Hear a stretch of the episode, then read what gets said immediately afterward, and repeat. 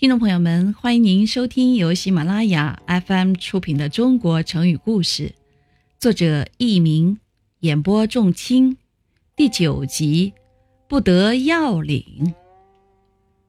西汉的时候，汉武帝一直想消灭边患匈奴，他听说匈奴打败了越氏，越氏人家破人亡，对匈奴怀着强烈的仇恨，因此。他就想联络越氏，共同进攻匈奴，但是到越氏必须经过匈奴的地界，于是他就派郎官张骞完成这个艰巨的任务。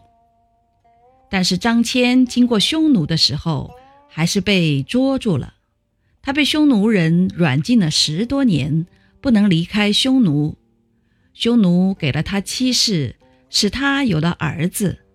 但张骞始终保存着汉朝交给他的使节。听众朋友们，您正在收听的是由喜马拉雅 FM 出品的《中国成语故事》。后来，匈奴放松了对张骞的监视，于是他与随从们一起向西北逃走。他们走了几十天，来到了大渊国。大渊国王听说汉朝非常强大。于是就对张骞很热情，并为他派出向导和翻译，一直送到了康居国。康居国又派人把他送到了月氏国。但是此时的月氏国因为迁徙到了更偏远的地方，没有了匈奴的侵略，所以他们只想太平无事，不再有向匈奴报复的心愿了。因此，越氏国王虽然对张骞非常友好热情，但是始终不肯表露出是否与汉朝联合进攻匈奴的明确态度。